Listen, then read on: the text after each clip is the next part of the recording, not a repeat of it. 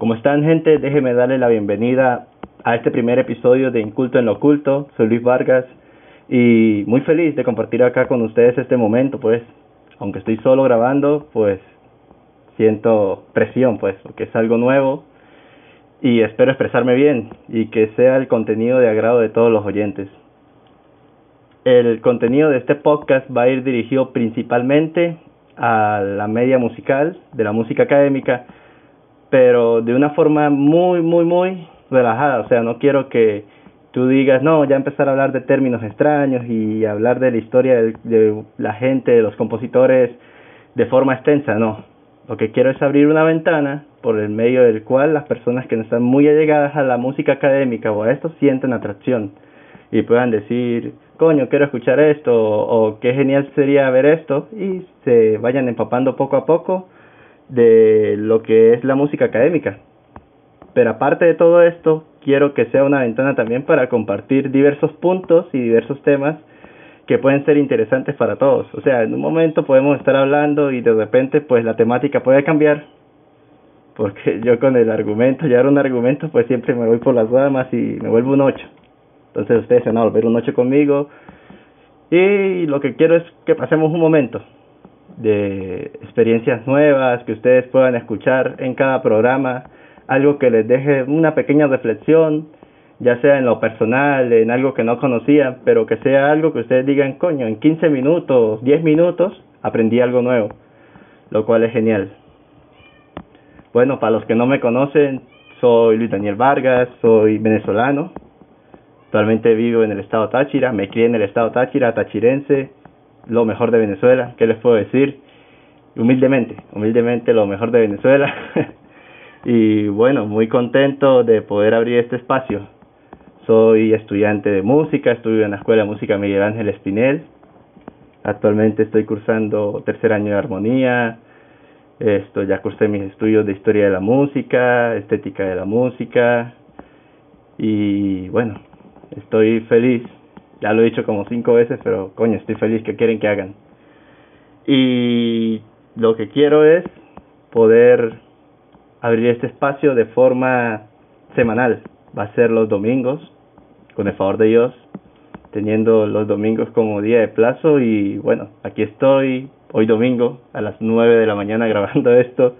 Y no sé si pueda subirlo el mismo domingo o lo suba el lunes. Bueno, algún día lo subiré pero quiero grabar todo que sea una única toma y lo cual es algo difícil, ya llevo varios intentos, pero bueno, esto y algo curioso que me pasó al abrir este podcast fue que la semana pasada hice el tráiler y en el tráiler pues lo compartí por mis redes personales, por el Instagram de, del programa. Y créanme que no pasaron ni cinco minutos cuando ya internet me estaba mandando publicidad de, de cosas referentes a audio para un podcast. Y pues es muy curioso, el algoritmo prácticamente lee tu teléfono, tú todos le das las licencias, aceptar, aceptar los términos y nunca sabemos lo que aceptamos, pero bueno, la vida es así, nunca vamos a leer las letras pequeñas. Y créanme, cinco minutos, gente, cinco minutos y ya estaba lanzándome publicidad de un micrófono condensador, así, con todo bien flama, su paralito. Diría internet, no, este toche está grabando con los audífonos. Suena bien pedoso, vamos a darle un publicidad a ver si tiene dinero. Pero lo que internet no sabe es que no tengo dinero para esas cosas. Y por el momento vamos a estar grabando de este formato. Yo con mis audífonos, mi perolita, mi teléfono y no más, así simplemente. Y después lo compartí por Facebook y a los cinco minutos tuve una una notificación y yo, coño, eso debe ser que alguien reaccionó al, al trailer o la mariquera. Voy a ver, me metí. Y créanme que no, no fue nada de eso, fue publicidad de otro micrófono condensador. Entonces, hay que ver que la privacidad actualmente en Internet es nula. Prácticamente tú eres una carta abierta para las personas que están en esas redes sociales y bueno, eres una carta abierta también a todas las empresas que te ven como un mero producto o comprador de un producto. Prácticamente dejas de ser ya un individuo para ser no más que una vaca lechera. Pero bueno, eso ya es tema para otro, para otro podcast. El día de hoy, pues ya quería decirles la temática, ya se las dije. Y aparte de eso, el 31 de enero cumplió años un gran compositor, dijeron, el más romántico de los clásicos, quien es Franz Peter Schubert. Muy buenas obras, obras orquestales, obras para pianos, canciones, y entiéndase por canciones no que todo es una canción, no, sino el concepto de voz con, con acompañamiento, principalmente con piano o guitarra y ya después fue evolucionando a lo que hoy en día conocemos como canción. Entonces, como iniciativa personal, quise traerles unas curiosidades de Franz Schubert. Son seis curiosidades, las cuales espero que les gusten. Son cosas muy ligeras, como les dije. No me voy a poner aquí a decirles al caletre lo que pueden encontrar en Wikipedia o en un video, no, sino darles pequeños tips o momentos de la vida de Franz. Entonces voy a comenzar. Como número uno, Franz Peter Schubert nace en el día 31 de enero de 1797, siendo el decimosegundo hijo de 14 que tuvieron sus padres. O sea, esto es totalmente otra cosa, o sea, imagínate, tú tener 14 hermanos, hermanos, y de los cuales solo 5 llegaron a la adultez, entre ellos Frank Peter Schubert.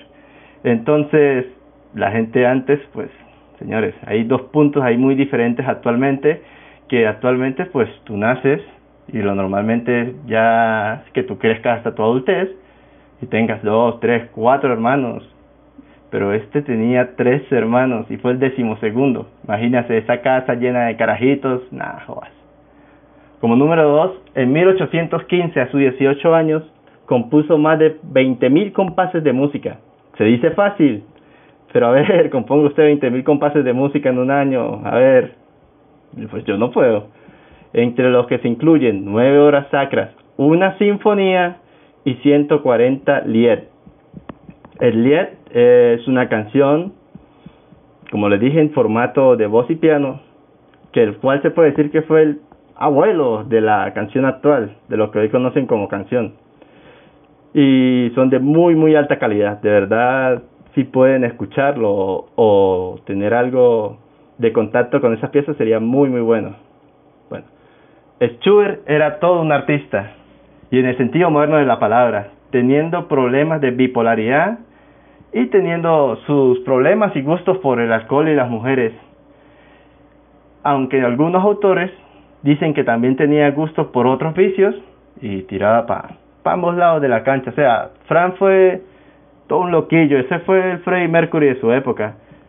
Y esto le tuvo grandes consecuencias, ya que a sus 25 años contrajo la sífilis y enfermó de gravedad pero lo cual no lo detuvo, ya que ese año fue muy, muy productivo para él musicalmente, componiendo su sinfonía en si menor, mejormente conocida como Sinfonía Inacabada.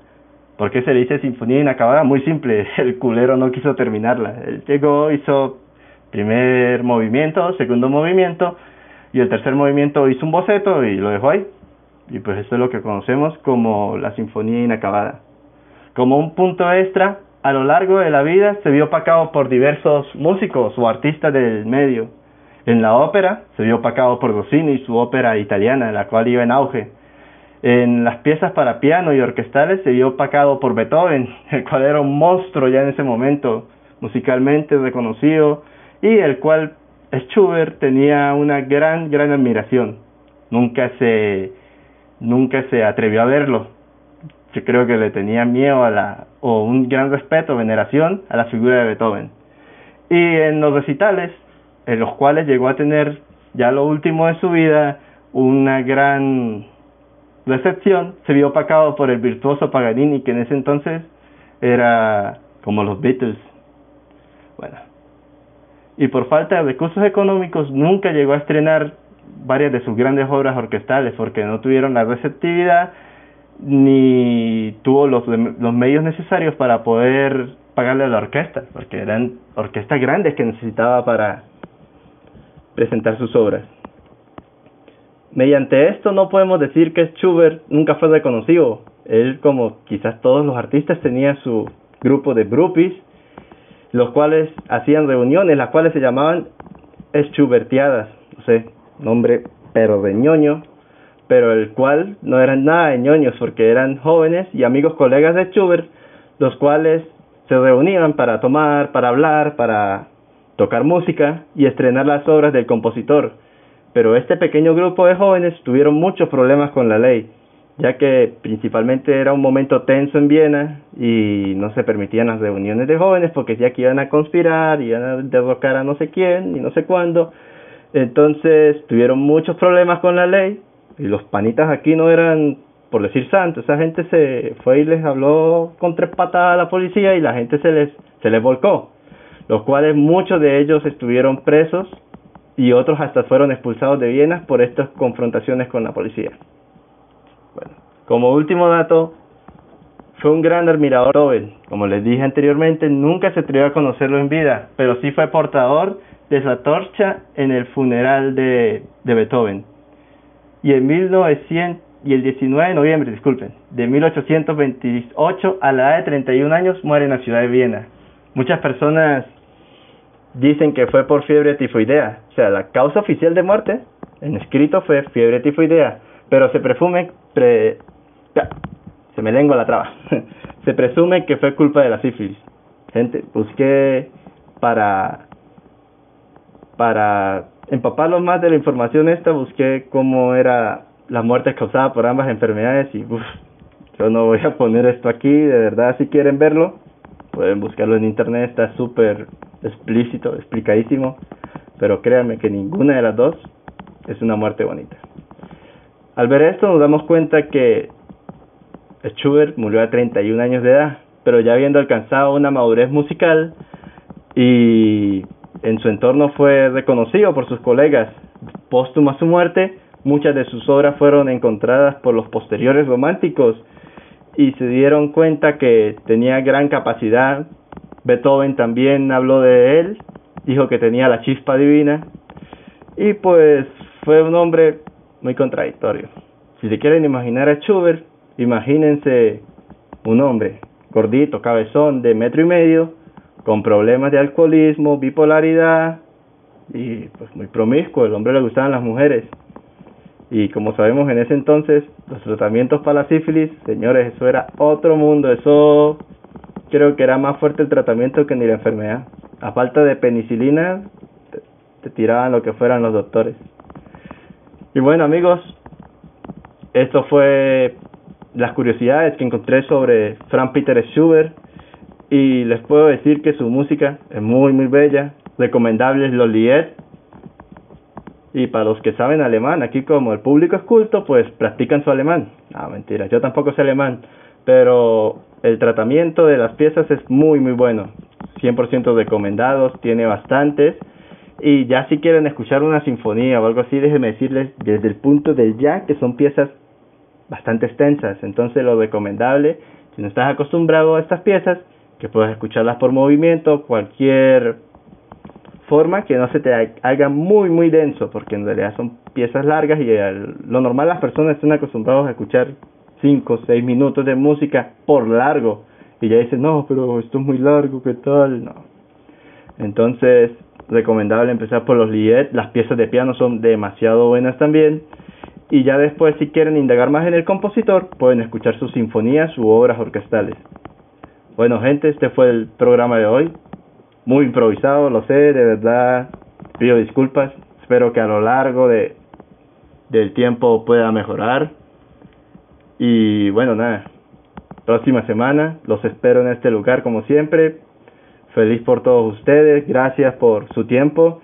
Y el próximo programa va a realizarse el domingo 13, si no me equivoco.